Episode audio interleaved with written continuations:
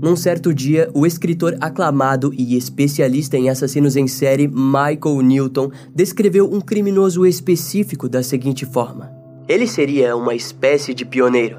Antes mesmo do termo assassinato em série surgir, ele já estava exercendo seu ofício. Ele nunca recebeu um apelido, mas se tornou parte de um mito urbano, um bicho-papão por excelência. Nessa passagem, Michael também relata que o criminoso em questão poderia ser definido como uma grande confusão de frustração sexual. Um homem desprovido de qualquer autocompreensão. Diante os seus olhos, tudo era como uma enorme e onipotente sombra negra.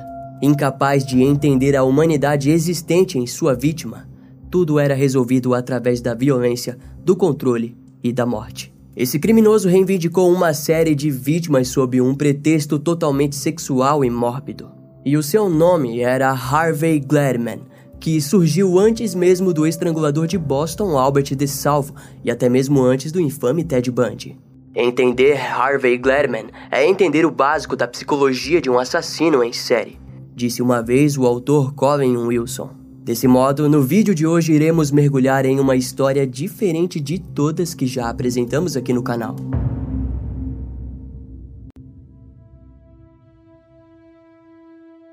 Harvey Murray Gladman nasceu no dia 10 de dezembro de 1927 no Bronx, em Nova York, Estados Unidos.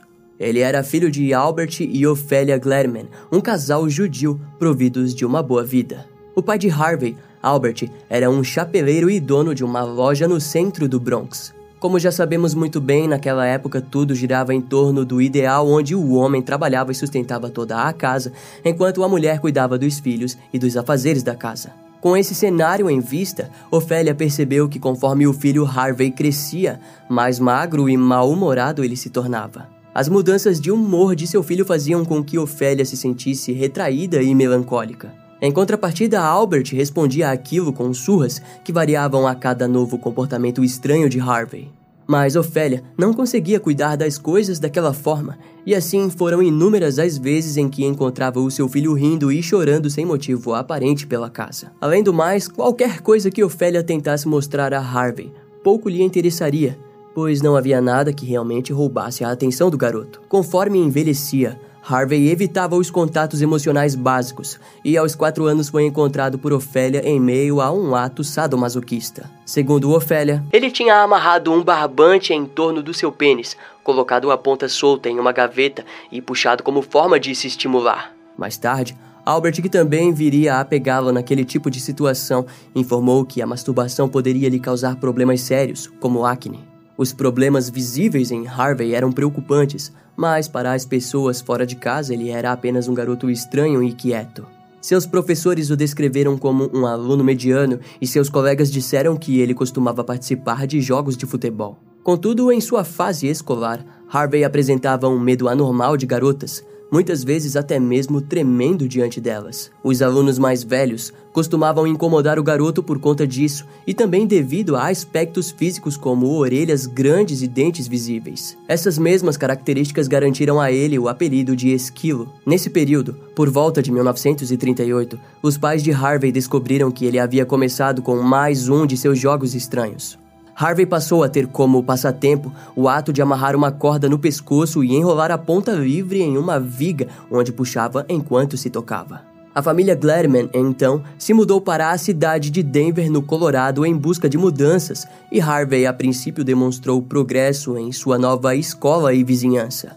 Porém, após uma noite de compras, quando Albert e Ophelia chegaram em casa, encontraram o seu filho com o pescoço inchado, visivelmente manchado pela marca da corda. Esse ato extremo havia sido muito maior do que estavam acostumados e assim decidiram procurar por ajuda. O médico psiquiatra responsável, no entanto, informou aos pais que aquilo era normal naquela idade de curiosidade sexual e as atitudes de Harvey foram deixadas por isso mesmo. Em sua fase de adolescência, que na época significava o começo da vida de relacionamentos com garotas, Harvey continuava a se sentir inadequado diante delas. Em seu interior, porém, embora tendo consciência da sua inadequação e medo das mulheres, Harvey também possuía um desejo enorme em tocá-las. Assim, por volta dos anos de 1943 e 1944, Harvey passou a invadir casas, onde roubava qualquer coisa que encontrasse pela frente.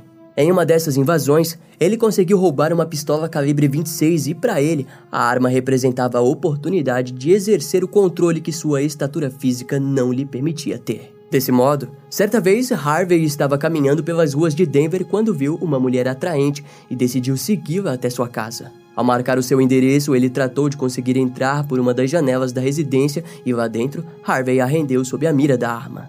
Ele a forçou a ir até seu quarto, onde amarrou suas mãos com um pedaço de corda que carregava dentro da sua jaqueta, corda que também era usada em seus próprios atos sadomasoquistas. Em seguida, amordaçou a boca da vítima com um pano qualquer e prendeu todos os membros, desde braços e pernas. De início, apenas conseguir obter a sensação de tocá-la e ter uma mulher à sua mercê foi o bastante para Harvey. Ele não a violentou ou a torturou.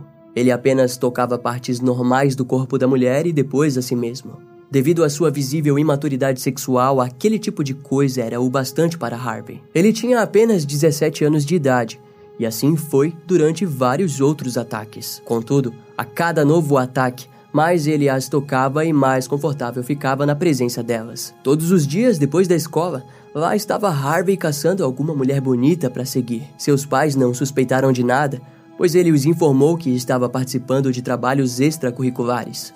Até que no dia 18 de maio de 1945, a polícia prendeu Harvey em flagrante ao vê-lo arrombando a janela do apartamento de Elma Hammond.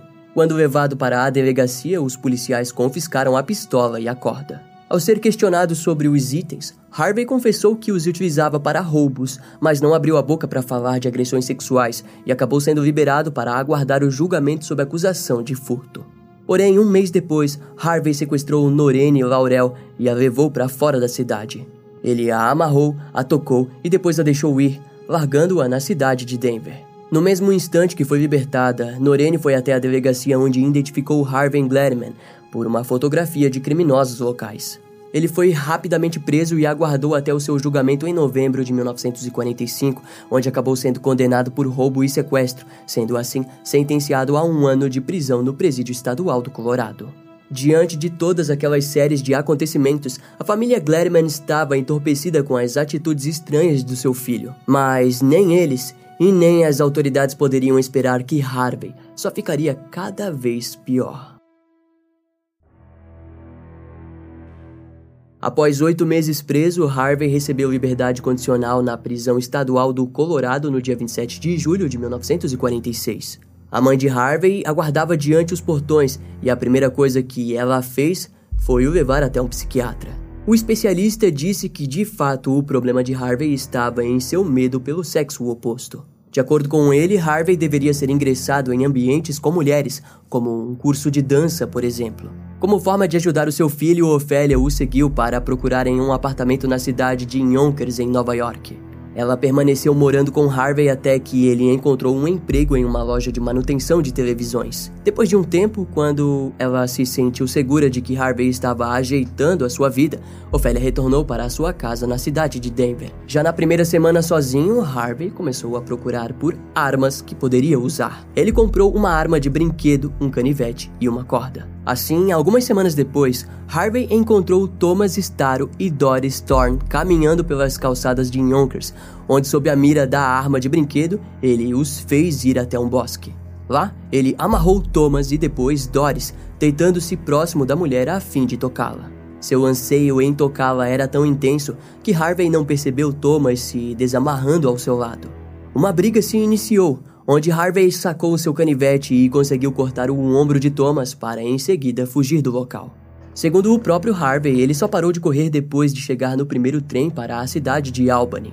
Chegando em uma nova cidade, a primeira coisa que ele fez foi alugar um apartamento por alguns dias. No dia 22 de agosto, o seu próximo alvo foi uma enfermeira chamada Florence Hayden, a quem seguiu pelo anoitecer até agarrá-la e empurrar para um pátio escuro. Sob a mira da arma de brinquedo, ele a amarrou, mas quando Florence percebeu que Harvey estava usando suas duas mãos para completar os nós, ela simplesmente decidiu levantar-se e correr. Mais tarde, a mulher relataria à polícia que, ao fazer aquilo, o seu agressor pareceu se assustar mais do que ela. Diante o fracasso, na noite do dia seguinte, Harvey percorreu toda a Avenida Hollywood de Albany, onde encontrou duas mulheres caminhando sozinhas. Sob a mira da arma, ele rendeu Evelyn Berge e Beverly Goldstein, mas quando começou o ataque, Harvey passou a gaguejar e percebeu que duas mulheres seriam demais para ele controlar. Ao fim, tudo o que ele conseguiu com elas foram as suas carteiras. Quando as mulheres foram ao departamento de polícia de Albany, o comissário da polícia, James Kieran, percebeu que aquele ataque era parecido com os outros que vinham acontecendo na cidade. Com base na descrição do agressor, ele concluiu que era o mesmo sujeito. Diante daquele predador indesejado, James convocou centenas de patrulheiros que rapidamente identificaram Harvey Gladman. Curiosamente, no momento da apreensão, ele estava abordando uma mulher na Avenida Western. Junto a ele, encontraram em seus bolsos a arma de brinquedo, o canivete e a corda. Quando a polícia de Yonkers soube da apreensão, ela lutou para que Harvey fosse enviado novamente para a cidade, onde seria acusado pela agressão contra Thomas Starr e Doris Thorne. Contudo, o departamento de polícia de Albany sabia que Harvey estava envolvido em muitos outros ataques onde as vítimas não prestaram queixa por vergonha. Daquele modo, o Tribunal Municipal de Albany o acusou apenas pelo ataque a Florence Hayden. Enquanto isso, as notícias da apreensão de Harvey chegaram na residência dos Gladman, que ficaram assustados com a série de crimes que seu filho havia cometido. Ao fim, o juiz Earl Gallup de Albany sentenciou Harvey de 5 a 10 anos de prisão, mas antes precisaria ficar no reformatório de Elmira, em Nova York, até completar 21 anos. No reformatório, o psiquiatra Ralph Ryan Cale diagnosticou Harvey com um transtorno de personalidade psicopática do tipo esquizofrênico. Depois de dois anos no reformatório, Harvey foi enviado para a prisão de Sing Sing, em Ossining, em Nova York. Lá, segundo os registros, ele foi um prisioneiro modelo e o seu QI foi dito como alto. Além de que Harvey foi descrito como um prisioneiro que gostava de cumprir com os seus deveres na prisão. Mais tarde, Michael Newton, que estudou o caso de Harvey, relatou que aquilo era o esperado pois ele estava apenas brincando com o sistema. Os agressores sexuais sociopatas aprendem a brincar com o sistema desde cedo, às vezes quando criança. Depois de terem sido presos várias vezes e passando algum tempo na prisão, como Harvey, eles sabem exatamente o que dizer e como agir em qualquer situação, seja lidando com a polícia, advogados ou psicólogos. Concluiu Michael. Sem dúvidas, o seu bom comportamento fez com que Harvey passasse apenas dois anos e oito meses na prisão até ser liberado em liberdade condicional. No entanto, ele só foi liberado sob a exigência de que deveria morar com os pais, conseguir um emprego em tempo integral e permanecer sob observação por quatro anos e meio. Chegando em Denver, Harvey conseguiu vários empregos, mas ele demonstrava uma forte dificuldade de adaptação em uma vida trabalhando. Nesse período, o seu pai, Albert Gladman, acabou falecendo. Em resultado, Harvey e sua mãe, Ofélia, que tanto havia lutado para ajudar o seu filho, se viu em uma situação de tensão e brigas constantes. Assim, ele acabou conseguindo alugar o seu próprio apartamento sob a supervisão de um oficial da condicional. Tudo ficou tranquilo até setembro de 1956, quando Harvey foi liberado de todos os seus deveres e pago sua dívida com o Estado. E quase que imediatamente, ele saiu de Denver e deixou sua mãe para trás. Harvey foi o mais longe que pôde para o oeste, até chegar em Los Angeles, a cidade dos anjos ele estava disposto a aceitar completamente o chamado que sua natureza exigia dele.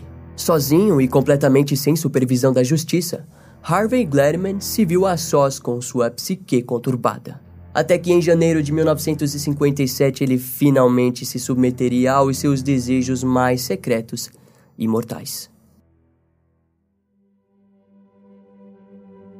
Em Los Angeles, Harvey procurou por emprego e viu que poderia conseguir algo através da fotografia.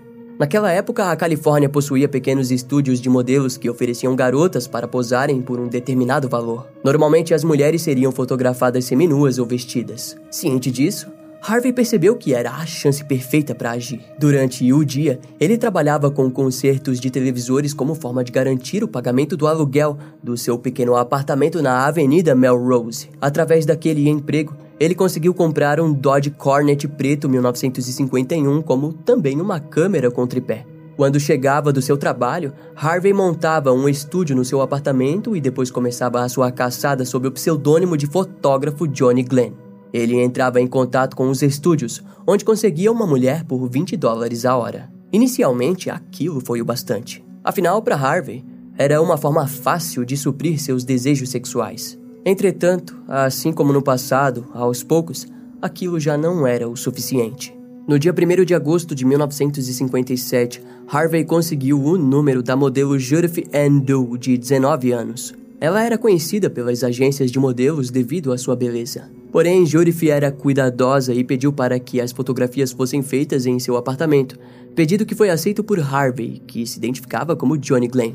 Depois de concordarem com as exigências, Harvey disse o seguinte antes de desligar: Use uma saia justa e um suéter. Quando Harvey chegou no apartamento de Judith, ela posou para várias fotografias. Até que ele conseguiu sua confiança e pediu para que fossem até o seu estúdio, pois lá teria uma iluminação melhor. Diante o dinheiro fácil, ela acabou aceitando, embora provavelmente Judith só tenha realmente confiado que tudo ficaria bem devido à aparência nada hostil que Harvey possuía. Se tratava de um homem de pouco menos de 1,80m de altura, magro e com feição dócil.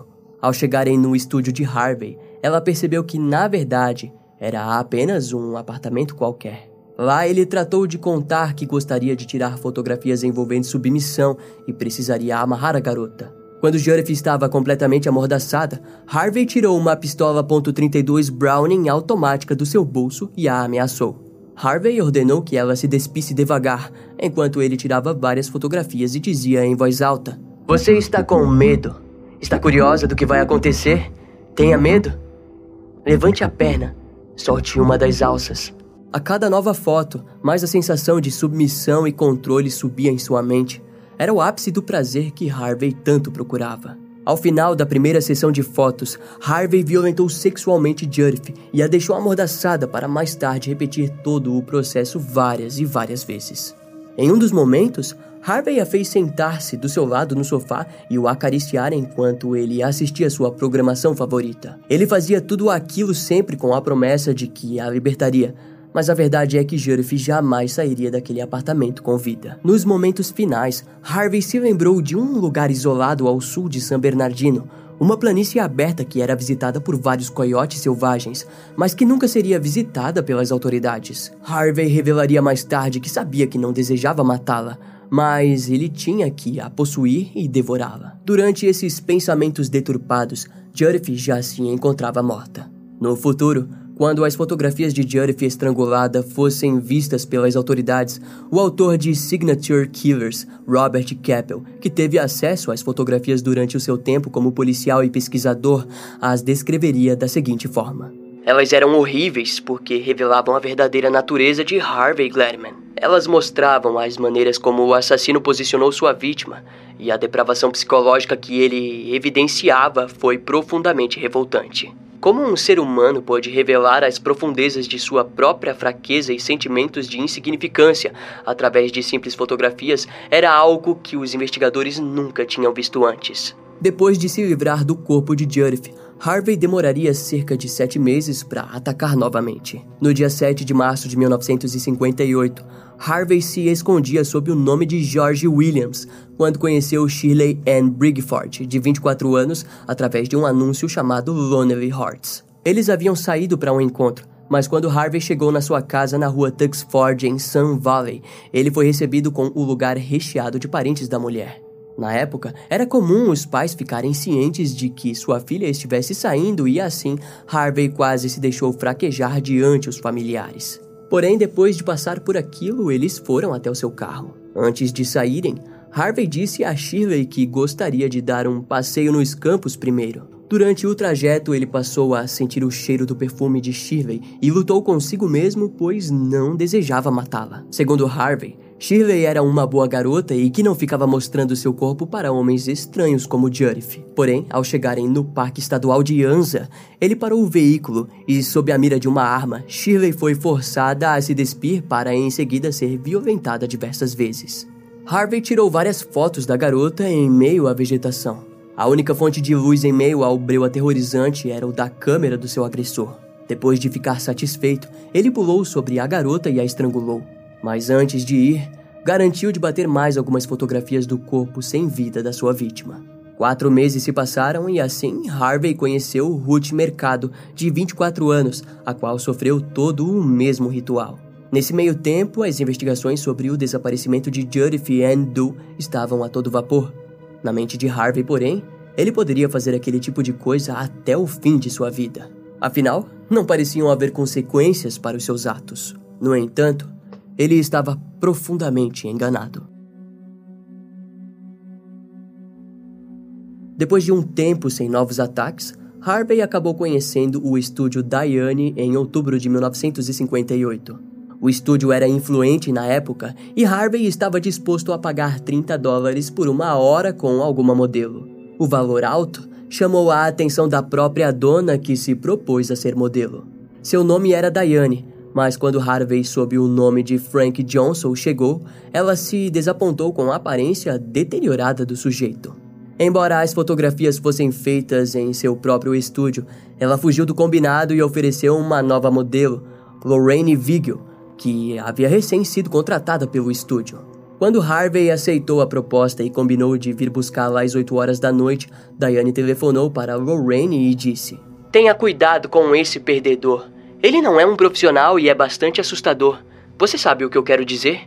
Lorraine prometeu que tomaria cuidado. Ao anoitecer, Harvey apareceu com o seu Dodge para buscar Lorraine em sua casa e depois irem para o estúdio de Diane. Mas em poucos minutos, Lorraine percebeu que o sujeito não estava a levando para o lugar combinado. Inicialmente, ela questionou o homem, mas se sentiu receosa de apenas estar lidando com um cliente mais exigente e, como não queria perder o emprego, permaneceu em silêncio. No entanto, depois de um tempo, Lorraine começou a entrar em desespero e questionou Harvey novamente que respondeu manobrando o veículo de forma perigosa, a ponto de ela bater a sua cabeça no painel do carro. Em seguida, sacou a sua arma e tentou amordaçá-la, mas Lorraine estava lutando demais para que ele conseguisse amarrar os seus braços. Durante a luta, ela segurou o cano da arma e Harvey atirou. O disparo acertou a lateral de sua coxa, mas devido ao som estridente, ele acabou alargando e parou o veículo. Aproveitando-se daquilo, Lorraine conseguiu abrir a porta e fugir. Por sorte, ao fundo, um veículo da patrulha rodoviária surgiu e viu a mulher correndo no meio da rua. Ao parar, o patrulheiro Tom Mullingham viu o sujeito saindo do Dodge, o qual mais tarde relataria. Ele tinha um olhar lunático. Eu nunca vou esquecer daquele olhar selvagem que ele tinha em seus olhos. Ao ser rendido, Harvey foi levado para o departamento de polícia do condado de Orange, em Santa Ana. Em poucas horas de interrogatório, ele percebeu que estava sendo conectado a vários outros desaparecimentos.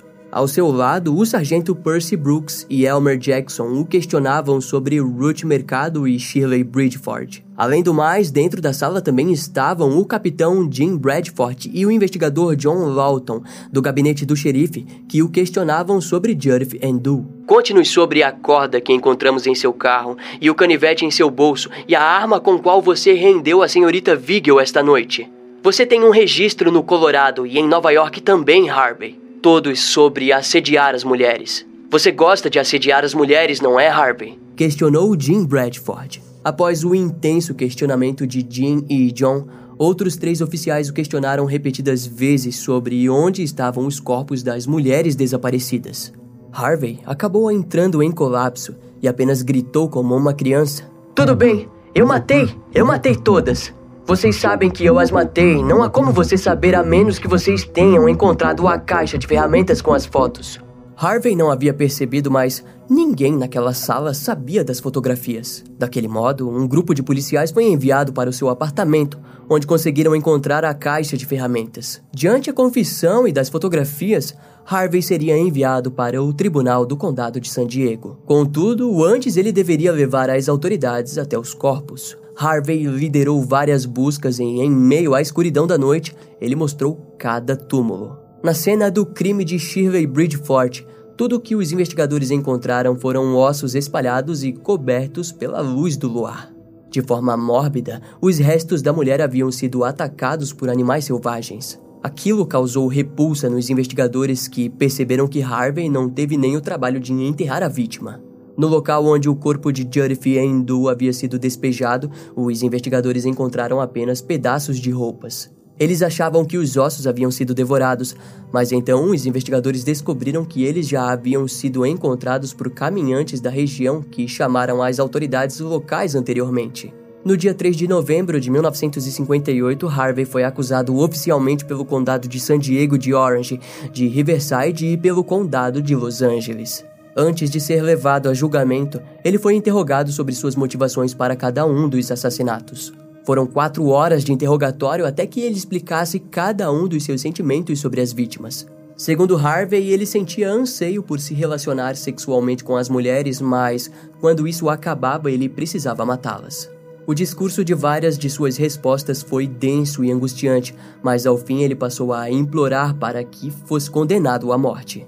Parecia que era a única certeza que o criminoso conseguiria demonstrar ter, além do seu vício em matar. Harvey Gladman não demonstrou remorso, mas parecia estar com uma vontade anormal de ser julgado e sentenciado por suas ações. Dramaticamente falando, era como uma forma final de punição, ou melhor, uma fantasia final de rendição.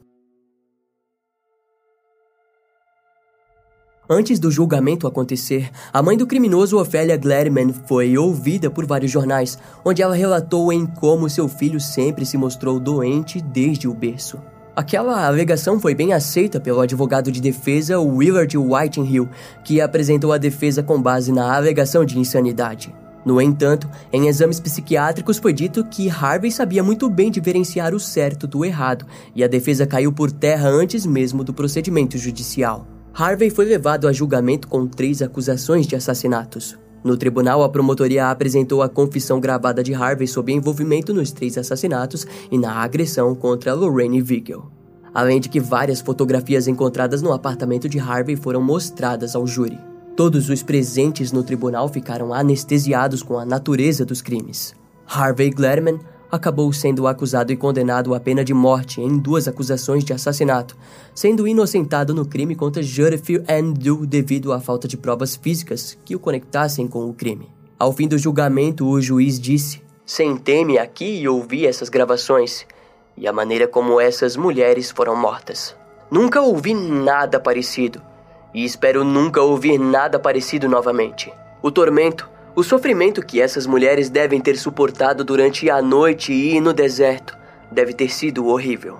Neste momento, eu considero o réu culpado de assassinato em primeiro grau e vou impor a pena de morte a ele.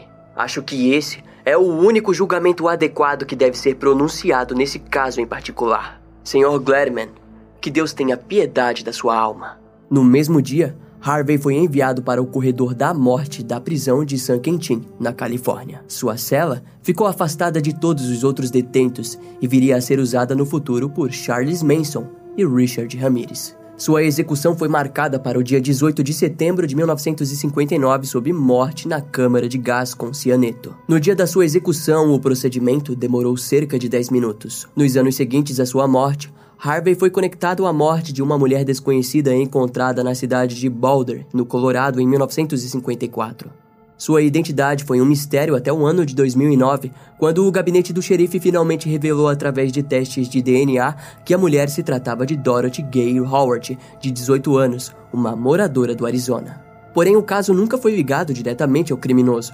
Em 1997, o ex-investigador e professor Robert Keppel escreveu em seu livro Signature Killers que Harvey possuía uma necessidade extrema de expressar suas fantasias. Robert também explicou que a tendência natural de Harvey sempre foi borbulhar até que fosse tomado por suas fantasias completamente deturpadas sobre as mulheres e sobre o prazer sexual. Durante sua vida, Robert trabalhou nas investigações da caçada a Ted Bundy, como também em vários outros casos de assassinos em série, e teve como consultor o perfilador do FBI, Roy Hazelwood. De acordo com Robert, o seu amigo Roy disse que a existência de Harvey Gladman marcou uma época onde criminosos de natureza sádico-sexuais eram novidade, sendo vistos como homens deturpados que haviam transformado o sexo em algo brutal e mórbido. Esse caso vai ficando por aqui. Eu espero que você tenha gostado. Não esquece de me seguir nas outras redes sociais. Meu Instagram é brian.m, com dois M's, E-M-M-E. E não deixe de conhecer o meu canal no YouTube com os episódios mais recentes que irão demorar um pouco mais para vir aqui pro podcast. Eu vou ficando por aqui, até a próxima e tchau.